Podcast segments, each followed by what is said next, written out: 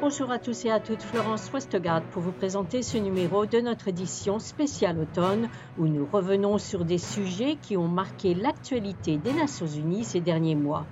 Dans cette deuxième partie, nous allons voir comment lutter contre les pertes et le gaspillage alimentaire peut réduire la faim dans le monde et accroître la sécurité alimentaire. Djibril Dramé, fonctionnaire chargé d'agrobusiness au bureau sous-régional de la FAO pour l'Afrique de l'Ouest, nous a expliqué comment le changement climatique peut affecter les avancées pour lutter contre le gaspillage alimentaire.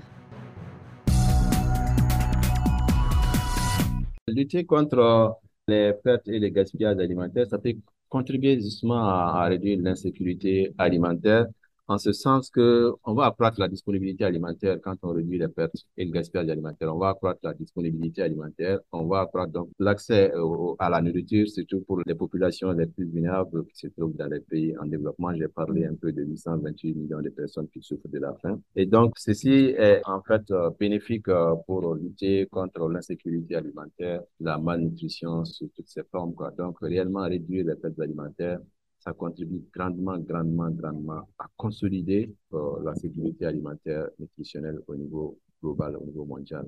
Est-ce que le changement climatique affecte justement cette avancée pour réduire le gaspillage alimentaire et lutter contre elle? Je pense que oui, parce que je crois que le, le, changement climatique, on estime que en réalité, les systèmes alimentaires sont responsables de l'ordre de 31% des gaz à effet de serre. Et ces émissions se font tout au long de la chaîne d'approvisionnement, donc depuis la production, le stockage, la transformation, l'emballage, la distribution en détail et au niveau de la consommation dont on vient de parler. Même la gestion des déchets alimentaires aussi, ça contribue à polluer en quelque sorte. Donc, en fait, ces émissions de gaz à effet de serre contribuent à exacerber en fait le changement climatique, dont les effets en fait néfastes se font déjà vivre hein, au quotidien. Je dirais, on a des phénomènes météorologiques extrêmes qu'on vit dans pratiquement toutes les parties du monde. Hein. On a les canicules, les chaleurs, on a les sécheresses, on a les inondations qui sont devenues fréquentes de nos jours. Donc, euh, c'est sûr que le changement climatique contribue à rendre plus difficile encore la lutte euh, contre les pertes et les gaspillages alimentaires, mais justifie encore davantage les besoins d'agir urgemment pour pouvoir s'adapter, s'adapter en fait euh, à cette réalité, prévenir et s'adapter, enfin rendre les systèmes alimentaires beaucoup plus résilients face à toutes ces perturbations que nous vivons actuellement.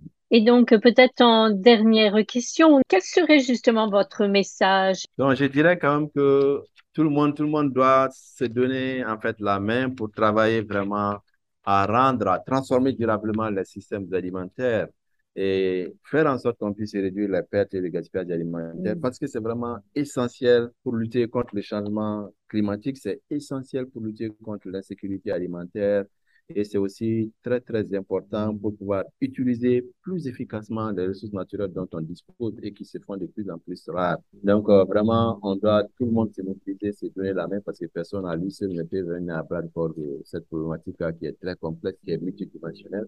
Donc, nous invitons les uns et les autres euh, à jouer leur rôle. Chacun a un rôle à jouer à son niveau. Et donc, individuellement et collectivement, on doit vraiment agir pour faire en sorte que l'impact alimentaire soit réduit vraiment de façon significative euh, et contribuer bien sûr à l'atteinte de ces objectifs de, développement durable à l'horizon 2030. Le défi est immense, mais en tout cas, si on s'y met, on peut faire beaucoup. Et vous pensez que c'est possible, n'est-ce pas? Bon, en tout cas, je dirais que c'est quand même un grand défi, mais à quel vaillant rien n'est impossible. Hein.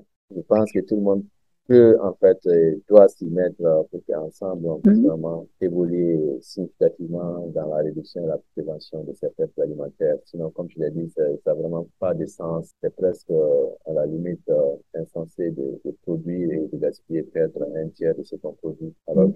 qu'on y a consacré énormément, énormément de ressources. Surtout quand on voit qu'il y a tellement de gens qui meurent de faim sur la planète, n'est-ce pas? Exactement, exactement, exactement. Et raison de plus qui justifie la nécessité vraiment d'agir, d'agir euh, pour prévenir et réduire ces pertes alimentaires, là, franchement. Et c'est ainsi que se termine ce numéro de notre édition spéciale automne. Vous pouvez retrouver tous nos articles et programmes sur notre site internet, mais aussi sur les réseaux sociaux Facebook, Twitter et SoundCloud. Merci de votre fidélité et à bientôt.